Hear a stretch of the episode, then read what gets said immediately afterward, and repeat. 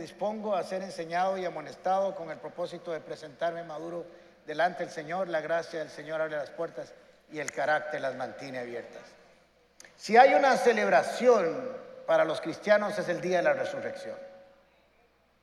La cruz es el acto de amor más extraordinario y no va a haber un acto de amor más grande a través de la historia de la humanidad que la cruz del Calvario. Pero si hay un acto poderoso que vence todas las leyes de la física, de la termodinámica, de la química y todo lo que se pueda imaginar, es la resurrección de Cristo. Ese es el acto más poderoso, cual Big Bang ni nada, el poder de Cristo y de su resurrección, no solo porque venció a la muerte, sino por las consecuencias y los beneficios que traemos o que trae para todos los que creemos en esa resurrección. 1 Corintios capítulo 15, versículo 14 dice, y si Cristo no ha resucitado, nuestra predicación no sirve para nada como tampoco la de ustedes. En esta carta Pablo le está diciendo a los corintios, habían algunos que decían que Cristo no había sido resucitado, que era mentiras, y Pablo les escribe y les dice, miren, vean, hay una realidad. Si Cristo no hubiera resucitado, estamos aquí haciendo nada, estaríamos perdiendo el tiempo. Y más adelante dice, seríamos los más dignos de tener lástima de creer que ellos están adorando a un Dios que está vivo y la verdad es que está muerto.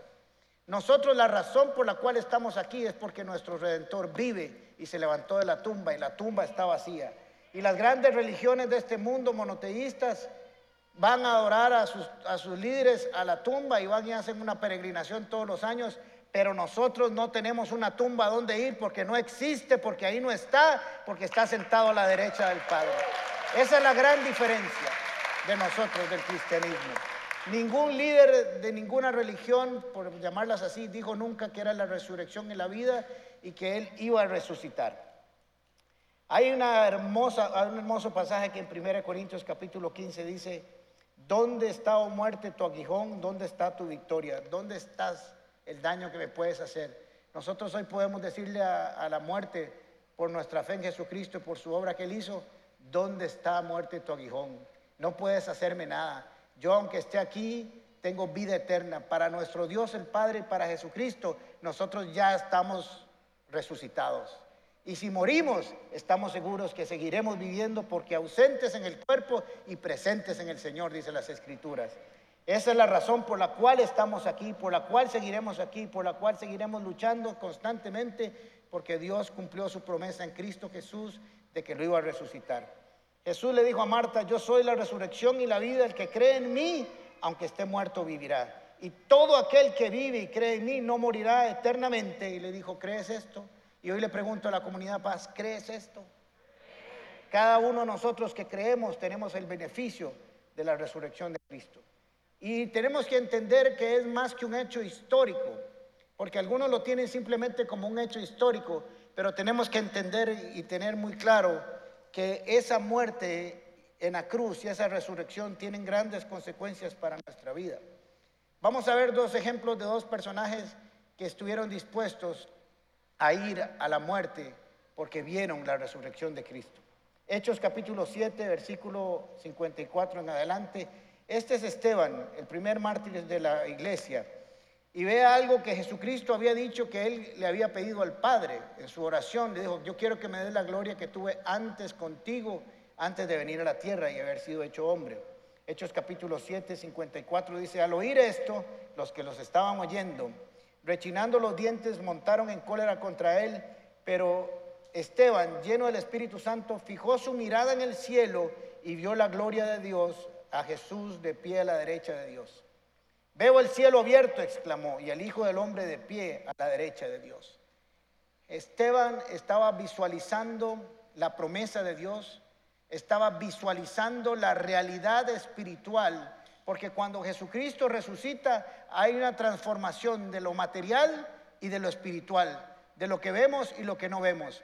Por eso dijo Jesucristo, toda autoridad me ha dado en el cielo y en la tierra. Nadie es más grande que yo excepto mi Padre y yo estoy a la derecha sentado de Él para gobernar. Están modificadas todas las autoridades, demonios, potestades y cualquier hombre cualquier ejército y cualquier estado. Nada podrá ser más grande que lo que Jesucristo hizo. Esteban vio a Jesucristo sentado a la derecha del Padre y para eso Él fue suficiente y dijo, y si tengo que morir por esto, voy a morir y realmente murió. Y ahí estaba alguien que se llama Saulo de Tarso y le pusieron la ropa de Esteban ahí como testimonio de su muerte. Y él también tuvo un encuentro con Jesucristo resucitado y cambió su vida. Es que les voy a decir algo que tiene que ser trascendente y real en nuestras vidas. Todo el que se encuentra con el Jesucristo resucitado tiene que tener una transformación en su alma, en su espíritu y en su cuerpo. Y muchos de nosotros no hemos avanzado espiritualmente porque nos quedamos en la cruz, que sí, es un acto maravilloso de amor, es un acto poderoso, sí, está el, amor de Cristo manifestado en la cruz y derramando eh, la, su sangre en la cruz del Calvario, pero eso es una parte de la obra de Cristo. La obra de Cristo es un combo perfecto que culmina en la resurrección. Si la muerte en la cruz no hubiera sido perfecta como el Cordero de Dios que quita el pecado del mundo, Jesucristo no hubiera resucitado. Entonces, cuando nosotros nos encontramos con el Cristo resucitado, tiene que haber un cambio. Esteban tuvo un cambio y estuvo dispuesto a morir por lo que estaba haciendo. Ahora vamos a ver a este que andaba persiguiendo a los cristianos para matarlos. Hechos capítulo 9, versículo 1 en adelante. Dice, mientras tanto Saulo, respirando aún amenazas de muerte contra los discípulos del Señor, se presentó al sumo sacerdote y le pidió cartas de extradición para las sinagogas de Damasco. Tenía la intención de encontrar y llevarse presos a Jerusalén a todos los que pertenecían al camino, fueran hombres o eran mujeres. Quiero decirles que en el primer siglo no nos llamaban a los cristianos cristianos, sino a los del camino, porque Jesucristo había dicho que era el camino, la verdad y la vida. Por eso habla ahí a los seguidores o a los que pertenecían al camino, fueran hombres o fueran mujeres, para llevarlos presos y al final del camino para matarlos. En su viaje sucedió que al acercarse a Damasco, una luz del cielo relampagueó de repente a su alrededor. Él cayó al suelo y oyó una voz que le dijo, Saulo, Saulo, ¿por qué me persigues? ¿Quién eres, Señor? preguntó. Yo soy Jesús a quien tú persigues, le contestó la voz. Levántate y entra en la ciudad y ahí se te dirá qué tienes que hacer. ¿Qué fue lo que sucedió si no conociéramos esta historia que acabamos de leer? ¿Qué fue lo que le pasó a Pablo para ser un perseguidor de la iglesia, para matarlos, para odiarlos y de pronto pasarse al otro lado y ser un predicador de esta luz admirable de Jesucristo, de este mensaje de esperanza? Un encuentro con Jesús resucitado. Nadie que tenga un encuentro con Jesús, no con el Jesús de la cruz, que es parte de eso, sino con el Jesús resucitado, puede quedarse exactamente igual. Y tenemos que entender que Jesucristo murió y resucitó conforme las escrituras. Así que cuando Cristo resucita, Jesucristo está certificando en sí mismo, en su cuerpo, en su resurrección, que todo lo que se había dicho de Él y todo lo que Él había dicho se iba a cumplir y se cumplió. Porque Cristo murió conforme a las escrituras y así está establecido en cada una de ellas. Miren qué interesante, porque el budismo, el islam, el judaísmo que son religiones monoteístas y que tuvieron un líder, todos sus líderes murieron. No hay un solo líder de cualquier otra religión del mundo que haya existido o exista que haya dicho que es la resurrección y la vida. Ninguno de estos líderes, por más grandes que sean sus religiones, ha dicho que iba a morir y iba a resucitar. Hubieran sido muy tontos porque no iban a poder hacerlo, así que nunca lo dijeron. El único que dijo que, dijo que iba a resucitar fue nuestro líder Jesucristo. Nada más. Jesús en Mateo capítulo 17, 23 dice, estando reunidos en Galilea, Jesús dijo, el Hijo del Hombre va a ser entregado en manos de los hombres, lo matarán, pero al tercer día resucitará y los discípulos se entristecieron mucho.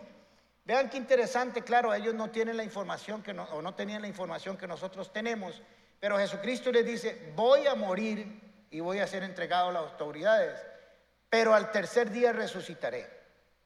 Y los discípulos se pusieron tristes.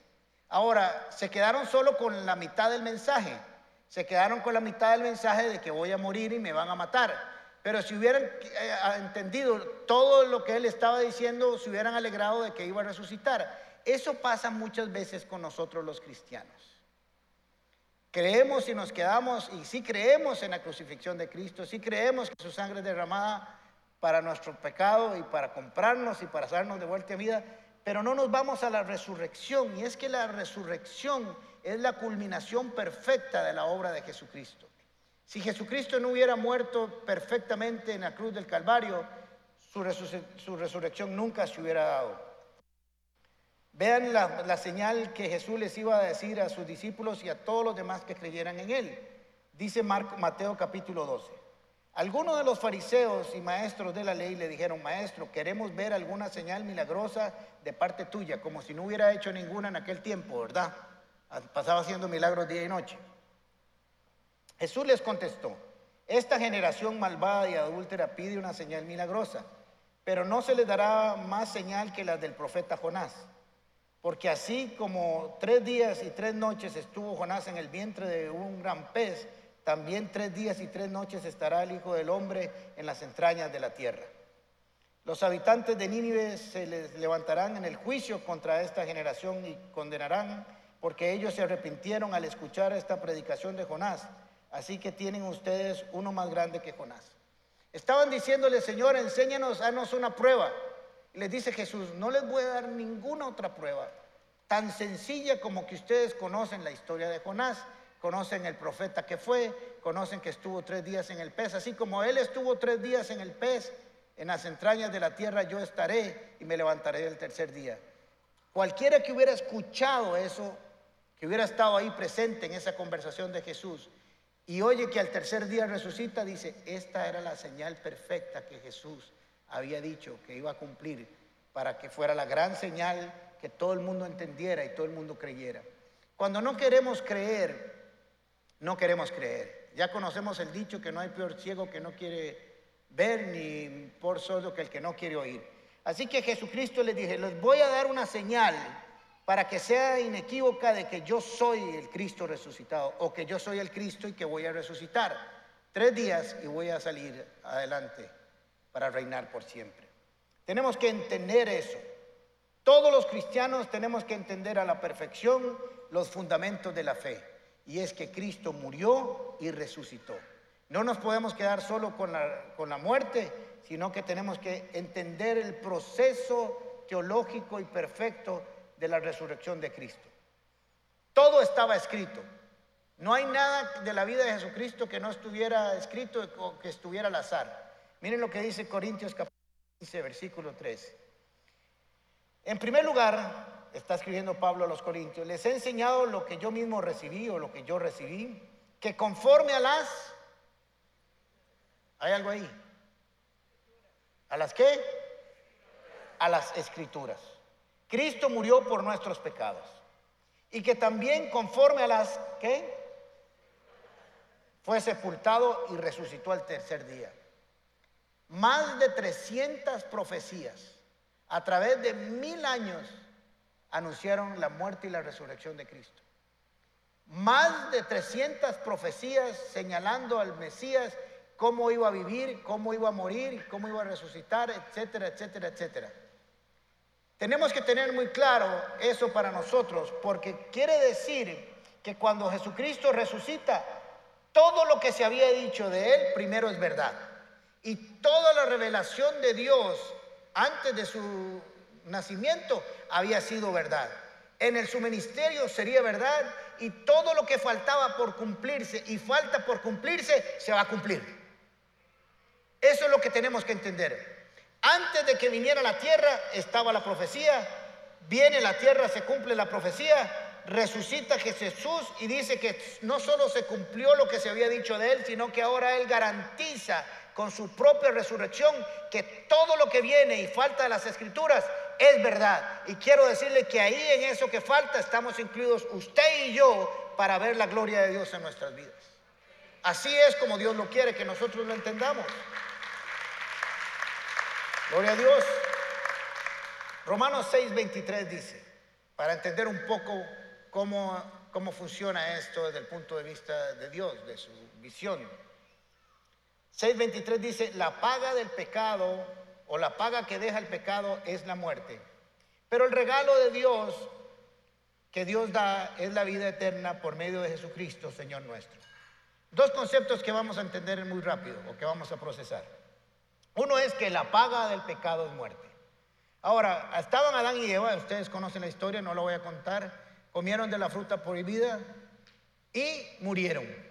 Ahora, sabemos que siguieron viviendo porque tuvieron hijos, pero salieron de la presencia de Dios. Fueron excluidos de la presencia de Dios. Y para eso, para Dios, ese es el concepto realmente de la muerte. No el físico, sino la separación de Él. Así que dice que la paga del pecado es muerte. Toda persona que peca, todo el alma que pecare, esa alma morirá. Usted y yo estamos incluidos ahí. El pecado entró a este mundo por una persona y quiero leerlo para que quede muy claro con lo que les voy a decir. Romanos capítulo 5, versículo 12. Por tanto, como el pecado entró al mundo por un solo hombre, ¿por quién entró? Y por medio del pecado entró la muerte. Llegó el pecado, no había pecado en el huerto del Edén, el pecado entró y cuando entró y pasó esa puerta, entró la muerte junto con él.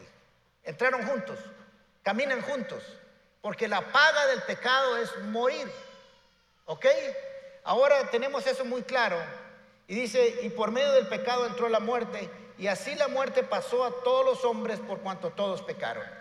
Jesucristo murió por nosotros, por nuestro pecado, pero también para borrar el pecado original. Así que usted y yo terminamos pecando no porque Adán y Eva pecaron, sino porque usted y yo quisimos pecar. Eso fue nuestra decisión. No podemos culpar a Adán y Eva de nuestros pecados, sino que nosotros asumimos o tenemos que asumir nuestra responsabilidad. Así que entonces, como pasó el pecado, el pecado camina con la muerte. Y ahí está claro. 1 Corintios capítulo 15, versículo 21 en adelante dice, de hecho, ya que la muerte vino por un hombre, también por medio de un hombre viene la resurrección de todos los muertos. Pues así como en Adán todos mueren, también en Cristo todos volverán a vivir. Por eso se le dice a Jesús el segundo Adán, porque viene a cumplir la obra que Adán tuvo que haber hecho al principio. Así que entonces tenemos esto, gráfico. Viene Adán, pasa, peca, entra la muerte.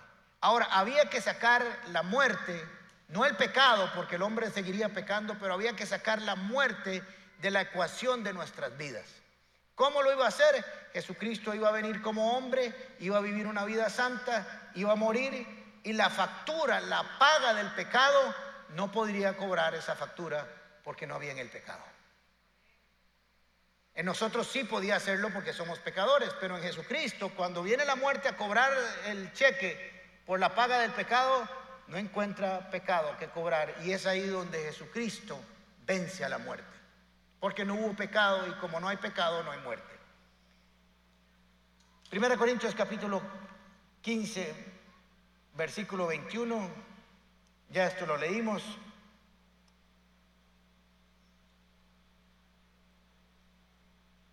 Dice Efesios 2, 8. Porque la gracia, por, porque por gracia ustedes han sido salvos mediante esto que no procede de ustedes, sino que es el regalo de Dios no por obras para que nadie se jacte. Así que entonces ya sabemos que Jesucristo vino a sacar el pecado con una vida santa. Cuando Jesucristo muere y está en la tumba, se da el mismo proceso de cualquier persona que se muere. Dejó de respirar, dejó de latir su corazón y se murió como cualquiera de nosotros. Fue enterrado en una tumba como cualquiera de nosotros. Y en esa noche, en ese mismo instante, aparece la muerte.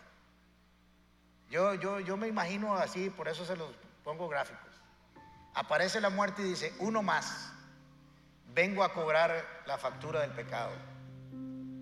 Se pone a la par de Jesús y la muerte dice, vengo a pagar, a cobrar la factura porque la paga del pecado es muerte. Y cuando comienza a recorrer la vida del nacimiento, desde el nacimiento de Jesús, todo lo que hizo, todo lo que enseñó, cada pensamiento de su corazón, cada intención, venía para hacer la muerte final y se da cuenta que no hay pecado en él. Entonces se tiene que levantar y se tiene que ir a decir, yo aquí no puedo pasar la factura de la muerte, porque en él no hubo pecado. Al tercer día se levanta y le dice a toda la humanidad, ya no tienen por qué morir. Yo morí. Vinieron a pasarme la factura y yo ya la había pagado con la santidad. Ahora, como regalo de gracia, todo aquel que cree en mí, aunque esté muerto, vivirá. Por eso la salvación es gratis. Por eso usted no puede sustituir. Cuando usted quiera agradar a Dios o ganarse la salvación a través de sus obras, usted no puede sustituir eso que pasó en esa tumba. Porque si viniera la muerte a cobrarnos la, factura, nosotros sí tendría que cobrarla y pagarla cada uno de nosotros. Así que nunca nos esforcemos por cumplir la ley, sino por cumplir la ley de la gracia, que es el amor hacia Dios y nuestras conductas en todo lo que hagamos, todos nuestros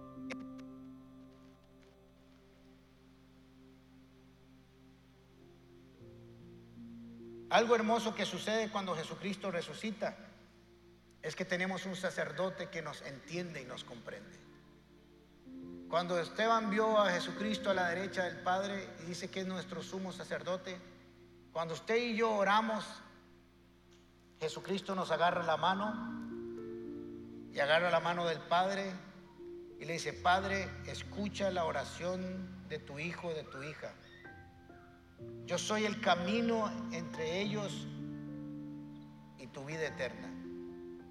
Yo soy el camino que no se esconde de la humanidad. Escucha su oración y cumple sus súplicas. Eso es la intercesión de Jesucristo delante del Padre. Dice Hebreos capítulo 4. Por lo tanto, ya que tenemos un sumo o un gran sumo sacerdote que entró en el cielo, Jesús, Hijo de Dios, aferrémonos a lo que creemos. Nuestro sumo sacerdote comprende nuestras debilidades, porque enfrentó todas y cada una de esas pruebas que enfrentamos nosotros y sin embargo Él nunca pecó. Así que acerquémonos con toda confianza al trono de la gracia de nuestro Dios y allí recibiremos su misericordia y encontraremos gracia que nos ayudará cuando lo necesitamos. ¿Sabe por qué podemos llegar al Padre? Porque nuestro sacerdote, nuestro sumo sacerdote, está vivo y intercede por nosotros. Y es el que toma nuestras oraciones y las lleva delante del Padre. Ese es el sumo sacerdote de nuestras vidas, que entiende y comprende cada una de nuestras necesidades y debilidades Usted nunca le diga a Dios, entenderás lo que siento a Jesús y Jesús le dice, no solo lo entiendo, sino que yo también lo viví para que tú no lo vivas y creas que yo te puedo suministrar lo que necesitas. Por eso dice, encontraremos misericordia y socorro en el momento oportuno. Así que estamos celebrando la resurrección de nuestro Señor de quien nos puede llevar y llevar a la presencia del Padre. Y cuando haya un juicio para nosotros, levantarse como abogado defensor de nosotros y decir, no hay condena para él, porque el acta que era contraria fue anulada y fue clavada en mi cuerpo y no hay nada de qué acusarlo. Yo vengo a abogar por cada uno de ellos para el que esté muerto o vaya a morir, nunca muera eternamente. Cierre sus ojos un momento.